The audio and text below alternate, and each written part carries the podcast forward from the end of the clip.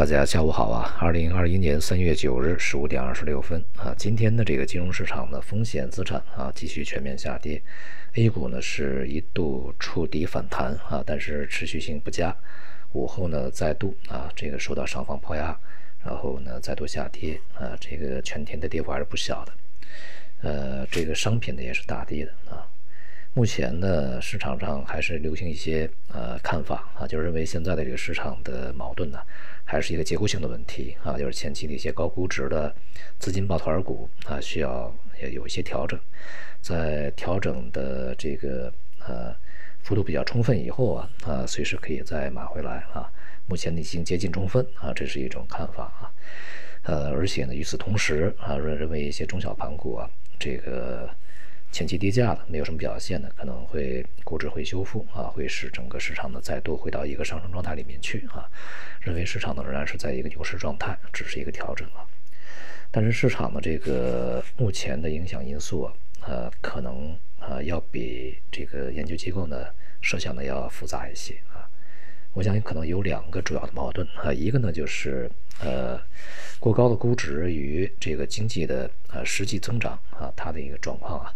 呃，不相匹配的一矛盾啊。那么另外一个呢，就是对于这个呃之前过于呃乐观的宽松预期啊，认为是这个宽松几点零啊，几点几啊，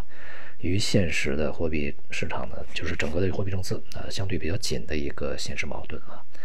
那么也就是我们在之前所说的几个问题呢，现在都一一的开始呃去进入到验证的阶段啊。不只是偿债收益率啊，不只是这个经济增长啊，再加上呢，就是当前好消息会变成这个利空啊。呃，很显然就是我们呃这段时间所接收到的一些消息呢，都是好消息啊。经济数据、外围的数据在变好，而且美国的一点九万亿马上就要推出来啊，内部呢还有一些这个呃。重要的会议啊，重要的措施都推出来啊，这些对于市场来讲都是呃，对于经济来讲都是好消息啊。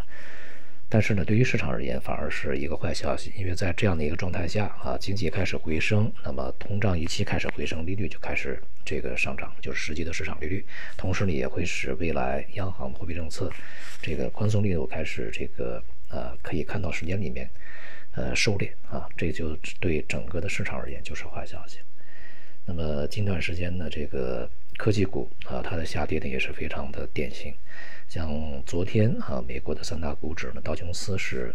微涨啊。但道琼斯这个上涨呢，它的呃可参考意义并不是特别的呃高啊，因为它本身这个指数编纂是以一个这个它这个权重啊是以价格来去计算的啊，所以相对而言呢，标准普尔会更加的这个可靠一些啊。呃，其中这个纳斯达克的跌幅呢就是比较大啊，而在这段时间里面呢，国内的科技板块跌幅也是比较大，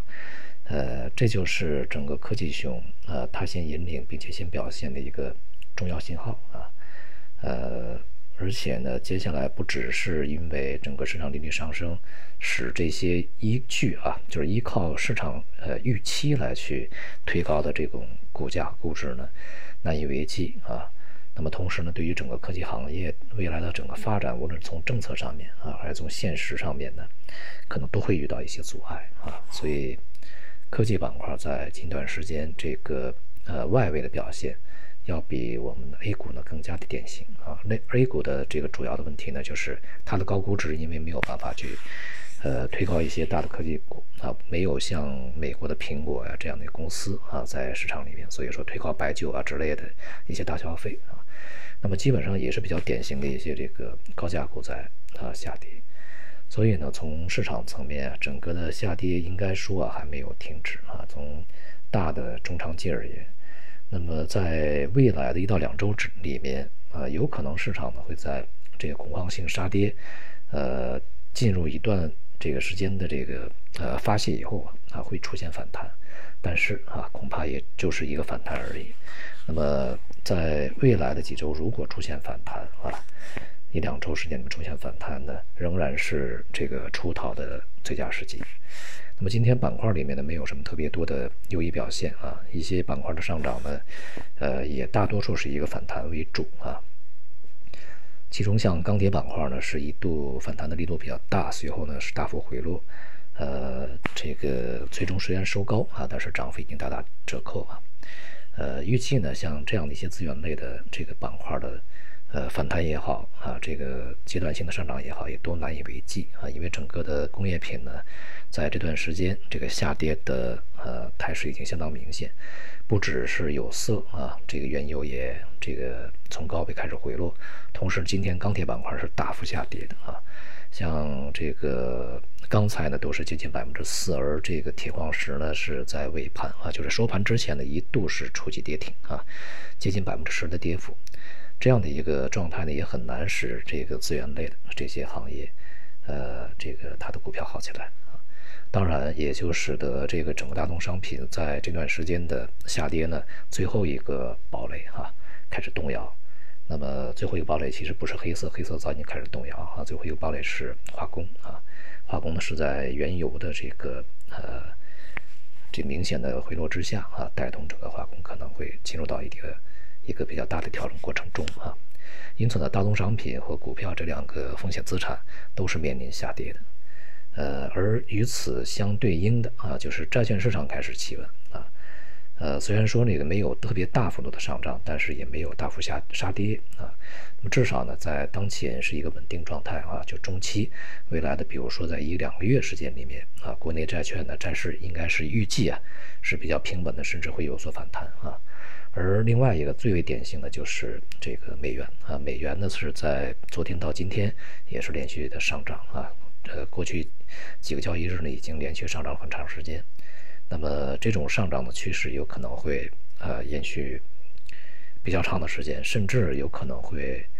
呃在中中期的一个阶段里面啊。这个形成趋势，因此呢，对于这个美元的空头啊，从超长期仍然是可以看，但是对于今年啊，尤其是上半年美元的走势，不宜太过悲观啊，反而呢，